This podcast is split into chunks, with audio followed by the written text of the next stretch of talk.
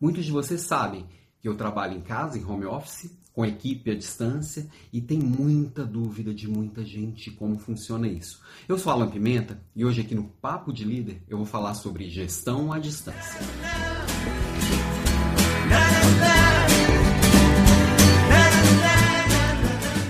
Olá, líder! Este é o podcast Papo de Líder. Eu tô aqui de volta uma vez por semana, duas vezes por semana, três vezes por semana, não tem uma periodicidade certinha, mas eu tô aqui com Papo de Líder, também os microcasts Papo de Livro e Papo Reto. A ideia é a gente estar tá sempre conversando, tem sempre assunto esse universo da liderança, esse universo da gestão, esse universo tem sempre muita coisa para dizer e eu tô sempre por aqui. Também me acompanhem nas redes sociais, eu tô em todas elas, vou colocar aqui embaixo aqui para quem está me vendo vendo pelo YouTube. E para você que está me ouvindo, assina também lá o canal do YouTube, que além de você acompanhar os, os assuntos e conteúdos pelo áudio, também você consegue me ver um pouquinho, me conhecer um pouquinho, isso aproxima legal. Mas hoje o papo é sobre gestão à distância. É... Primeira coisa, a gente precisa separar, que eu falei de duas coisas separadas, né? Falei aqui que eu trabalho em casa e com a equipe distante. Tem uma coisa que é trabalhar, fazer a gestão à distância, outra coisa é trabalhar em home office. Nós vamos falar um pouquinho de cada uma delas aqui, tá? Mas para poder você entender, é, eu já passei pelas duas etapas, vamos dizer assim. Há mais de 10 anos, por exemplo, eu morava no Rio de Janeiro e grande parte da minha equipe ficava fora do Rio de Janeiro. Eu tinha equipe de logística e serviços, então eu tinha gente em Uberlândia, em Goiânia, eu cuidava de nove estados minha sede era no Rio de Janeiro, eu tinha meus, meus analistas ficavam comigo lá no Rio de Janeiro, eu trabalhava com hora marcada, vamos dizer assim, lá no escritório, apesar da minha hora marcada eu sempre chegar antes e ir embora mais tarde, esse é um momento de vida que eu estava bem workaholic, eu já comentei algumas coisas por aqui, é, eu estava trabalhando mais do que eu devia, mais do que o meu planejamento deveria indicar, mas eu tinha uma equipe que ficava comigo no escritório, apesar da gente ter uma rotina é, bastante fora do escritório, e tinha minha equipe que ficava fora trabalhando em casa. Então eu já tinha essa experiência de cuidar de pessoas à distância. Então eu não ficava lá vigiando o que, que minha analista de Goiânia estava fazendo ao meio-dia, uma hora da tarde, às três da tarde, que hora que ela parou de trabalhar, que hora que ela começou a trabalhar. É diferente do pessoal que estava lá no Rio, que eu via que hora que chegava, que hora que ia embora, onde estava no dia, enfim. E há quase seis anos eu voltei a trabalhar na área comercial e aí sim, trabalhando em casa, em home office, que também tem muita particularidade. E o que, que acontece?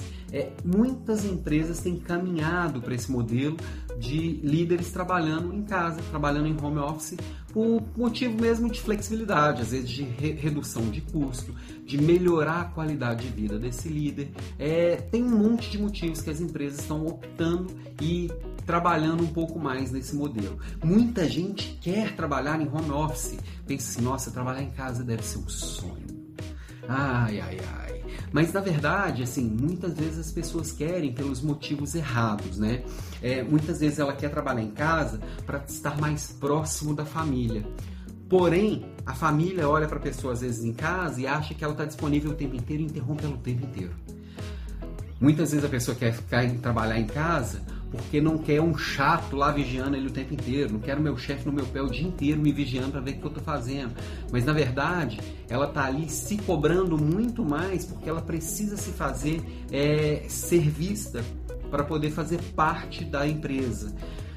Muita gente quer trabalhar em casa porque quer trabalhar de cueca, não, não tem que trocar de roupa para trabalhar. E muitas vezes, para você criar uma rotina de trabalho, uma das coisas que é bem importante é você trocar de roupa e se arrumar para ir trabalhar. Tem gente que não quer que quer trabalhar em casa, fala assim: "Ah, agora eu não tenho mais horário. Eu faço o horário que eu quiser, não tenho que bater ponto". E aí você acaba começando a trabalhar muito cedo e não tendo hora para trabalhar. Isso é muito comum quem trabalha em casa, que a gente vai estendendo e o trabalho toma conta do dia.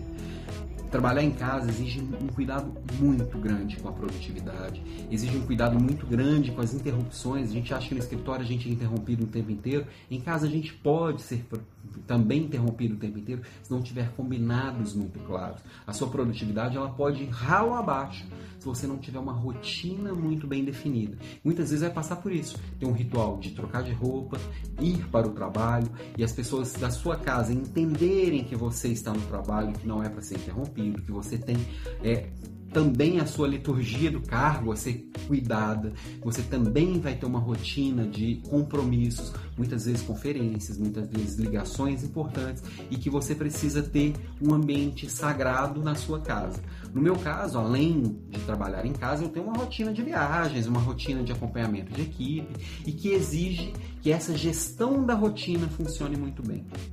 Uma palavra muito importante para quem trabalha com equipe à distância e para quem trabalha em casa é ter uma excelente gestão da rotina. Isso significa planejar com cuidado, executar com cuidado e ter é, no seu dia a dia coisas que você é, possa economizar energia. Você sabe o que coisas que você vai fazer em determinados horários, né? É, uma outra coisa importantíssima quando a gente fala de gestão à distância é que você não está vendo quem está ali no dia a dia, não está vendo a postura do seu time, não está vendo como essas pessoas trabalham.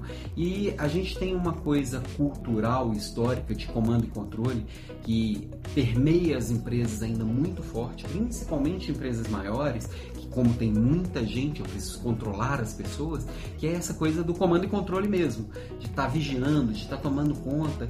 E aí, quando você vai trabalhar de casa e sua equipe também trabalha de casa, eu tenho 17 gerentes que estão trabalhando nas suas cidades, você para de controlar pessoas e começa a controlar números. Você começa a controlar um pouco mais indicadores.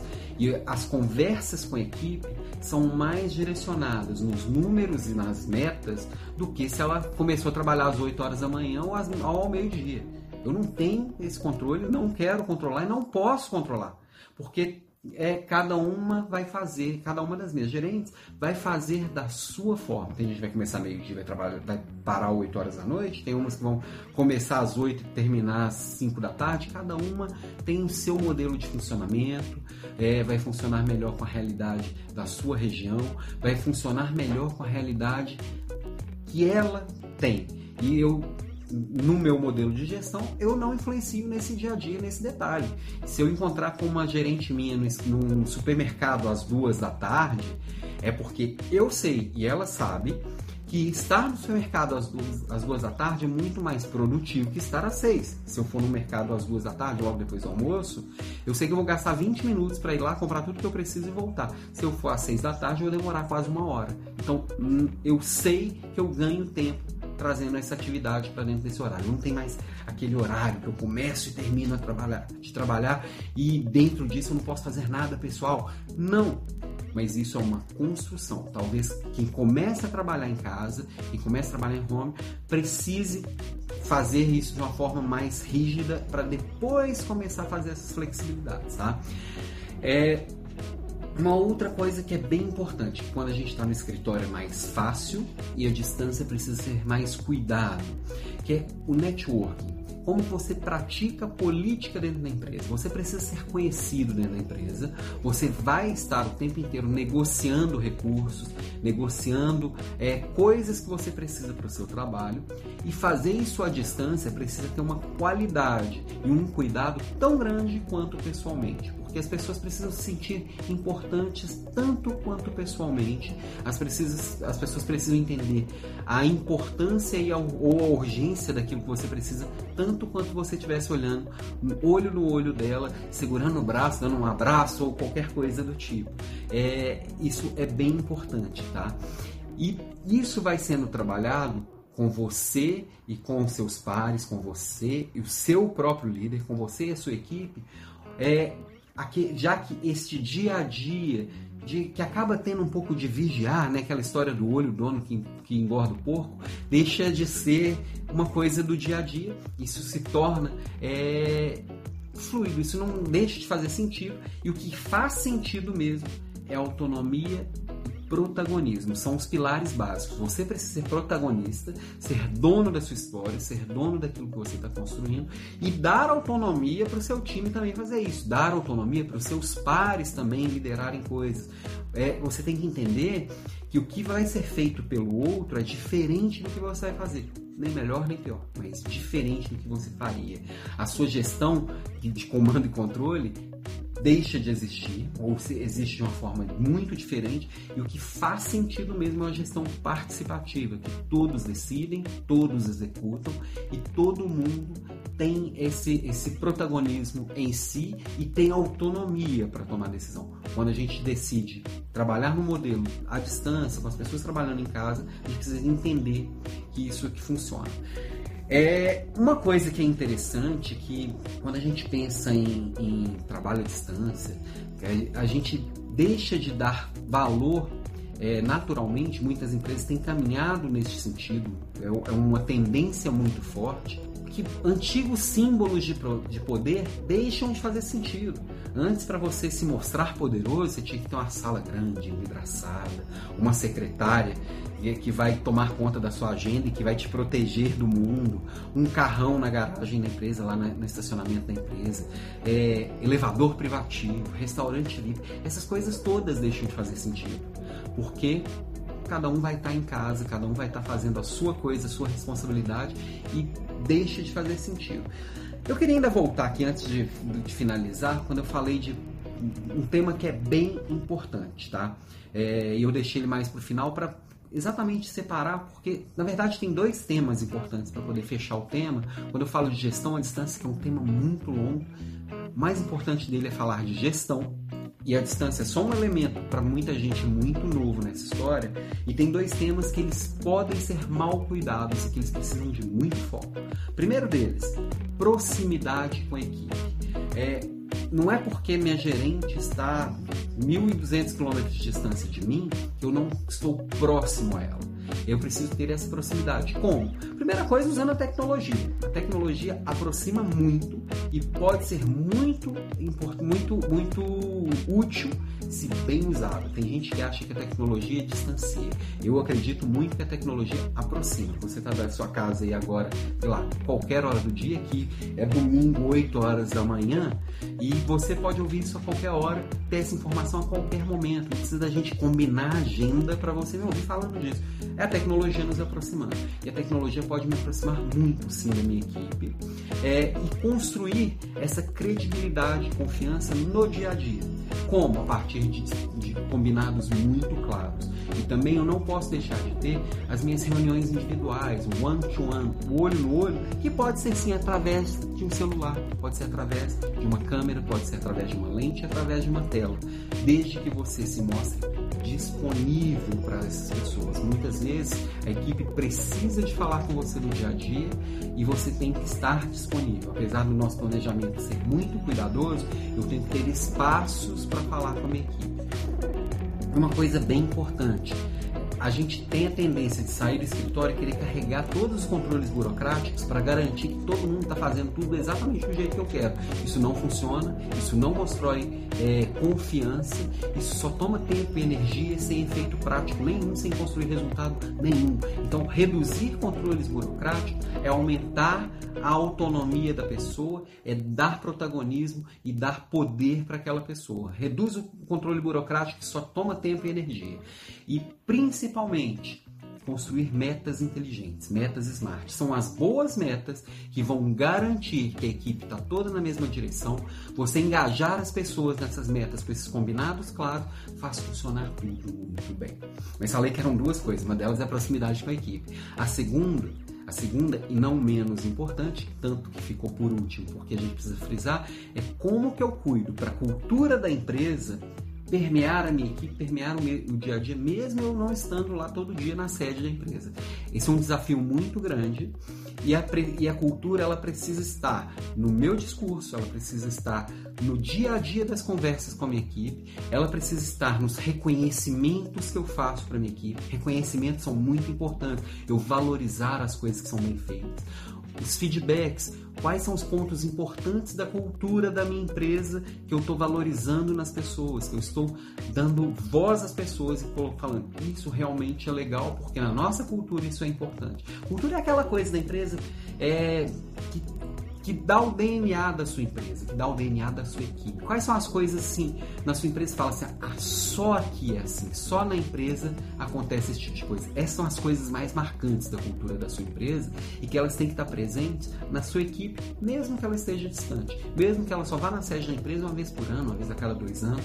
Isso precisa estar no dia a dia, nas conversas individuais, isso tem que estar muito presente e muito forte. A sua equipe precisa entender que você valoriza aquilo que para a empresa é importante. Que ela vai repetir aquilo que você está fazendo também com a equipe dela, também no dia a dia dela.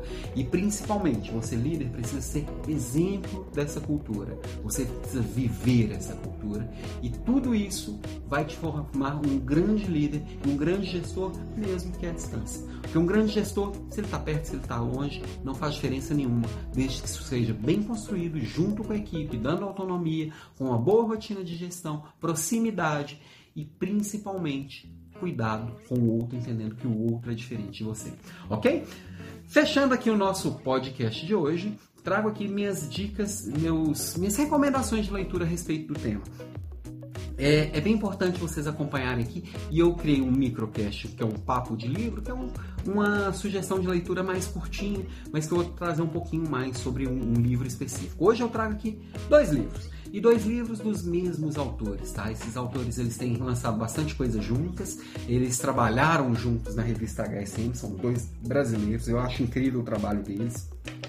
Acompanhá-los na rede social é muito rico, eu acompanho eles no LinkedIn, no Instagram, eles trazem sempre coisas bem interessantes, que é o José Salib Neto e o Sandro Magaldi. Eles fazem coisas espetaculares. Hoje eu trago dois livros deles, dois livros recentes, é, que tem tudo a ver com o que a gente está falando. O primeiro deles é que o Código da Cultura.